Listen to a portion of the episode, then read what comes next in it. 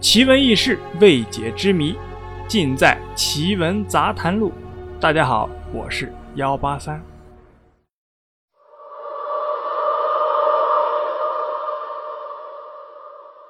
从前有个书生叫张成，父母早亡，孤身一人在残破的茅屋里读书。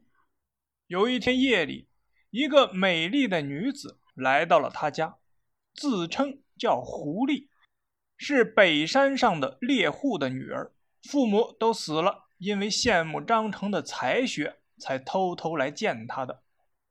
这女子呢，总是子时来，卯时走，大概也就是晚上十一点左右来了，早上五点左右呢就走了。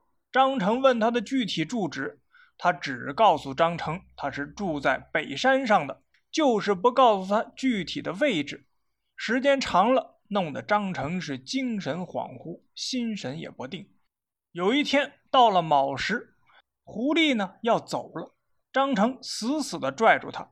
鸡已经叫了，狐狸啊这才急了，只得告诉他：“你晚上往东走三里，到了北山，翻两个山坡，过三个沟，有一棵大松树，松树下有一个院子，那就是我家。”说完，狐狸。急匆匆的就走了。按照狐狸的指引，张成到了晚上，果然找到了那个茅屋。于是两人天天都去相会，这样一晃就是两年。一次，张成到省里啊参加考试，夜宿一座寺庙。寺庙主持见他脸色蜡黄，双目暗淡无光，怀疑他被妖物所惑。张成呢是半信半疑，那个和尚又仔细的看了看张成的眼珠，肯定的说：“你是被狐狸精迷惑了。我这里有一根三寸长的银针，你若是不信，趁他晚上睡觉的时候，插入他的人中穴，一切即见分晓。”张成呢虽然不信，但还是接过了和尚的银针。考试完回来，他趁女子熟睡的时候。将银针插入狐狸的人中穴，只听“哎呦”一声，女子竟然化身一只白狐。这只狐狸还能说话。狐狸哀求道：“我虽然是狐狸精，但并没有害你之意，你为什么要反来害我？看来我们的缘分尽了。看在我们两年的夫妻的情分上，求你网开一面，拔掉银针。”张成也不忍心，就把银针拔了出来。拔掉银针，狐狸变回了女子。他就说道：“看来你还是念我们的旧情的，那我就送你两件宝贝吧。”说完，递给张成一件衣服，一把扇子，说道：“穿上这衣服可以隐身，这把扇子摇三下可以让人起死回生，望你啊好自为之。”说完，狐狸便消失了，茅屋也消失了。只是松树下面出现了一个深洞。狐狸走后，张成也是无心读书，每天到集市上闲逛。这一天，他在一个阁楼上看到一个大户人家的千金小姐，长得很漂亮。晚上就穿上隐身衣，来到了这个小姐的闺房。那个女子正在挑灯刺绣，屋里忽然出现了一个陌生的男子，女子吓得惊叫起来。丫鬟们闻讯就来到了屋里。张成穿上隐身衣，又消失了。等丫鬟们出去后，张成又出现在小姐的面前，就说道：“小姐，你不要怕，我不是妖怪，我是个读书人，因为爱慕小姐的容貌和手艺，才闯进了闺房。”说完，深深的施了一礼。这位小姐呢，见他是眉清目秀，心里啊也喜欢。二人谈了一会儿。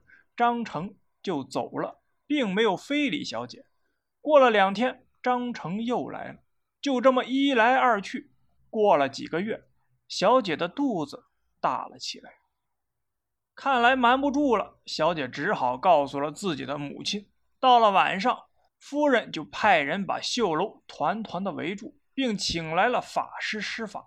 张成对小姐说：“看来今天我是凶多吉少了。”我要是被他们抓住打死，你记得千万要给我准备一副棺材，把我埋在后花园中。把这把扇子放在我的胸前。小姐就说了：“不要说这种丧气话，你赶快隐身起来。”最终，法师啊还是捉住了张成，被众人乱棍打死。小姐呢也是哭得死去活来。夫人要把张成的尸体丢到野外去，小姐是苦苦的哀求，死活都要把尸体埋在后花园中。夫人最后也是没办法了，只得依从了他。五个月后，小姐生下了一个男孩，取名张公。小姐呢没有再嫁，只是告诉儿子，他的父亲已经得病死了。十八年后，张公中了状元，骑马游街三天。启程回家祭祖。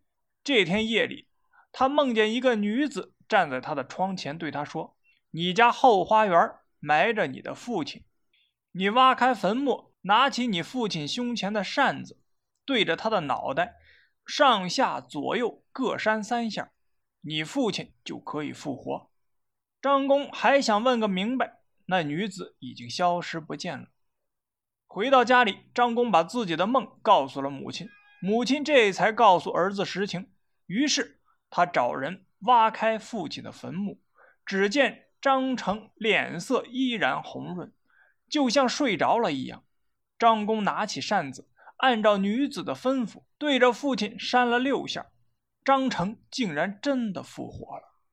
不一会儿，一阵清风吹走了衣服和扇子，半空中掉下一张纸，只见上面写道。